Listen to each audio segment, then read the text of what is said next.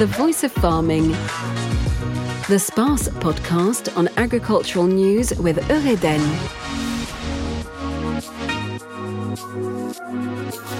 Hello and welcome to this new episode. First of all, some news from the SPACE, the International Animal Production Fair, which will take place from Tuesday 14th to Thursday 16th of September at the Parc Expo in Rennes. These uh, three face to face days will be supplemented by a digital day on Friday, the 17th of September. SPACE is thus inaugurating a new formula after a year without a physical fair. The expectations for the SPACE 2021 is very high, as we have seen by the high level of registration from exhibitors and the impatience shown by its usual participants to finally meet at the show. In this constantly evolving context, with increasingly strong expressions of societal expectations, breeders indeed need to meet at space to discuss, inform, and talk about the future of their professions. Today, we're going to talk about food sovereignty, the topic of a major conference organized on May 18th, during which the main French agricultural organizations called on the public authorities, including the President of the Republic, on this subject to ask them to take a more active role in the matter. We are talking more about it today with our guest, Christiane Lambert, the president of FNSEA, the National Federation of Agricultural Holders Unions. Hello. Hello. Now, first of all, where is France at when it comes to food sovereignty and why is that? French sovereignty is essential for a country. Its stability and capacity to feed all our population with different budgets. French agriculture has been resilient, but sanitary crisis has also pointed our weaknesses and fragilities of the agricultural sector and food industry toward Europe. Why?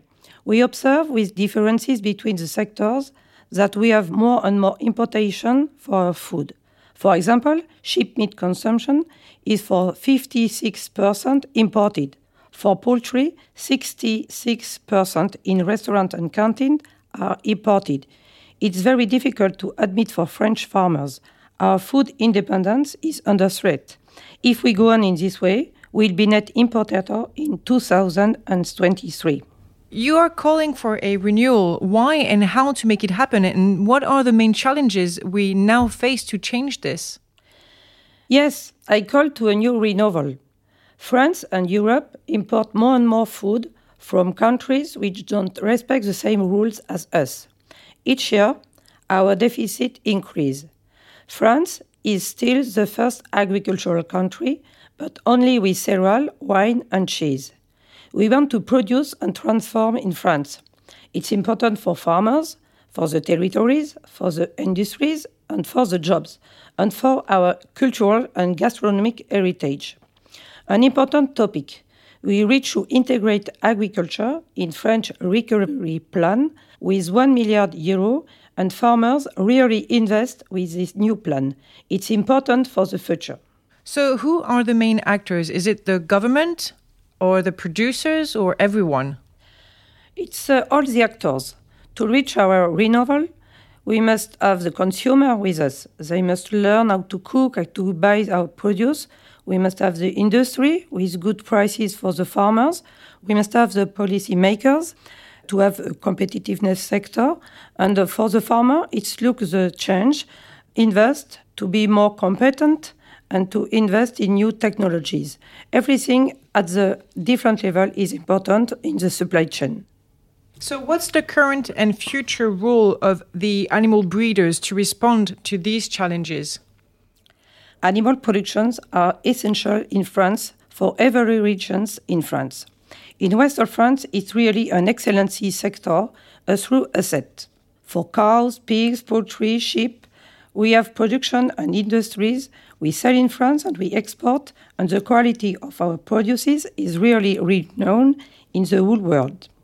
We have now an important challenge with climate change.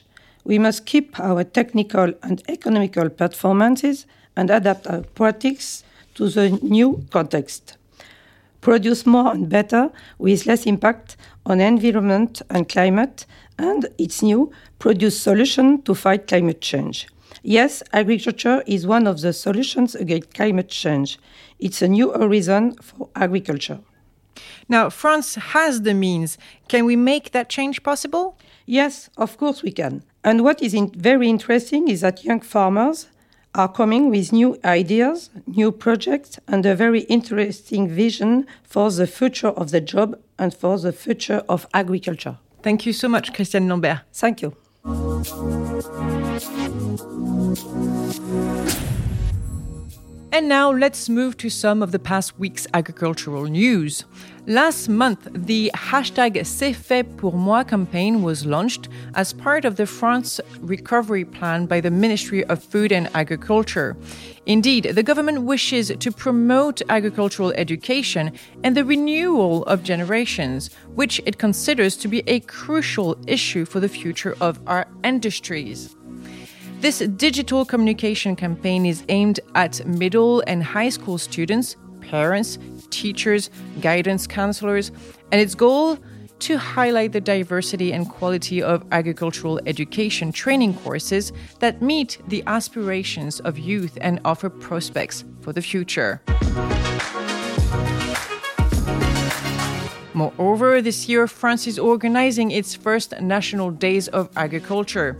This edition will be held on June 18, 19, and 20 across the country. This is to offer each citizen the opportunity to discover their agricultural and food heritage, as well as production and breeding sites, agricultural education and research. The goal of these National Days of Agriculture raise awareness about the challenges of the agricultural world because the French are interested and would like to know more. This is what reveals a recent poll by Crédit Agricole and Agri Demain carried out by BVA. 71% of French people surveyed have a good opinion of agriculture.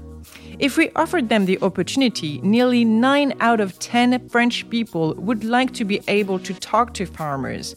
And this will be possible during the National Days of Agriculture. And finally, for the curious ones who find themselves in Finistère on July 1st and 2nd, it will be an opportunity to visit the experimental station of Trévarez, which is celebrating its 50th anniversary this year.